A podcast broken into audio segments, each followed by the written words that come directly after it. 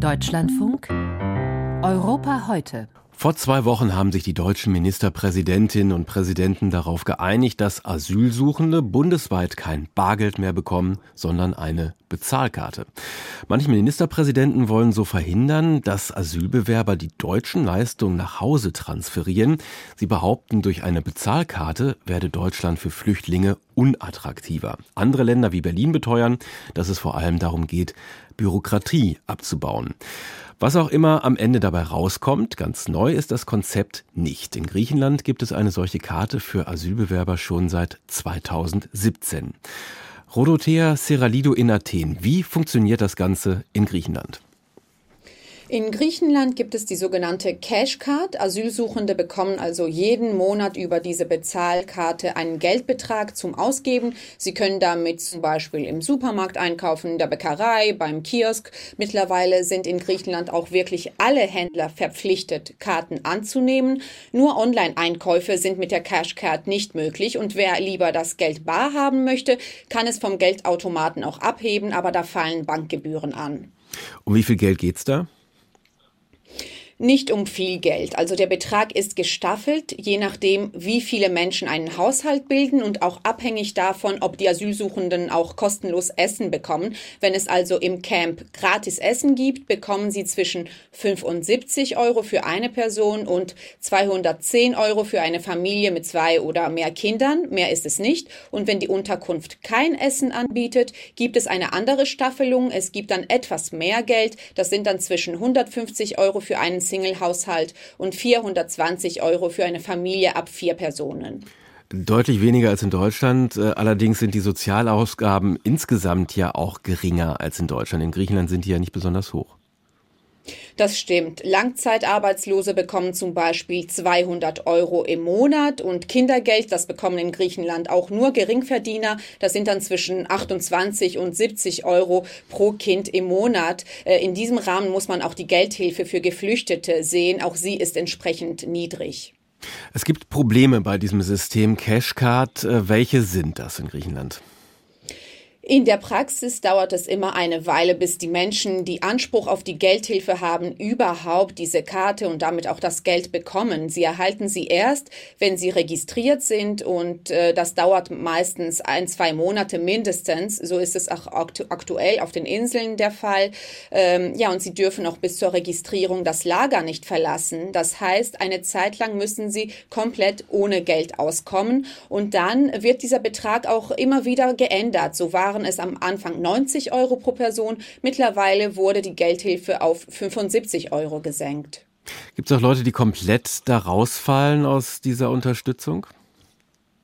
Ja, im Laufe der Zeit wurden die Voraussetzungen immer strenger. Mittlerweile bekommen die Hilfe nur Menschen, die im Flüchtlingscamp oder in einer anderen offiziellen Flüchtlingseinrichtung leben, etwa im Heim für minderjährige Geflüchtete.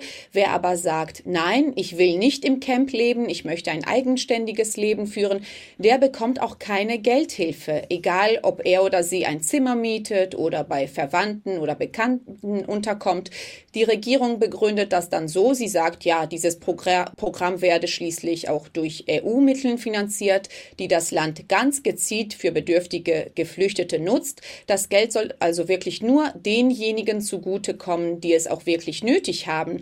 Wer sich aber entscheidet, nicht im Camp zu leben und sich ein eigenständiges Leben leisten kann, der habe dieses Geld wohl nicht besonders nötig. Dabei gibt es viele Menschen, die aus persönlichen Gründen nicht im Camp leben wollen. Sie wollen zum Beispiel in der Stadt leben, eine Arbeit Arbeit finden. Es ist auch leichter für ihre Kinder, eine Schule zu besuchen. Und sie müssen sich dann ohne die Geldhilfe vom Staat über Wasser halten. Ja, was ja sehr verständlich ist, wenn man äh, bedenkt, wie die Verhältnisse in diesen Camps sind. Ähm, diese Geldhilfe ist ja nur für Menschen im Asylverfahren vorgesehen. Was passiert danach? Also wenn die Entscheidung feststeht, du bekommst Asyl oder eben nicht.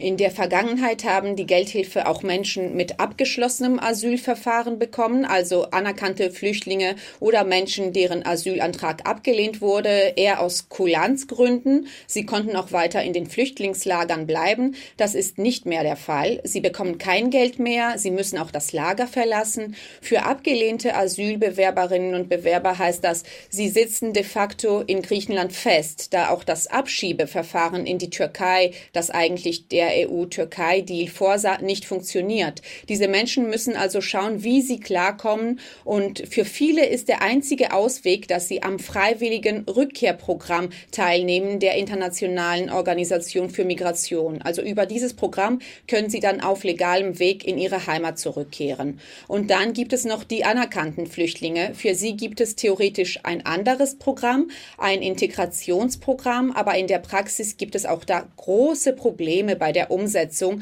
Das Programm sieht zum Beispiel vor, dass die Mietkosten eine Zeit lang übernommen werden, aber die Hürden sind wirklich so groß, dass die wenigsten diese Hilfe auch wirklich bekommen. Die meisten anerkannten Flüchtlinge sind also komplett auf sich alleine gestellt.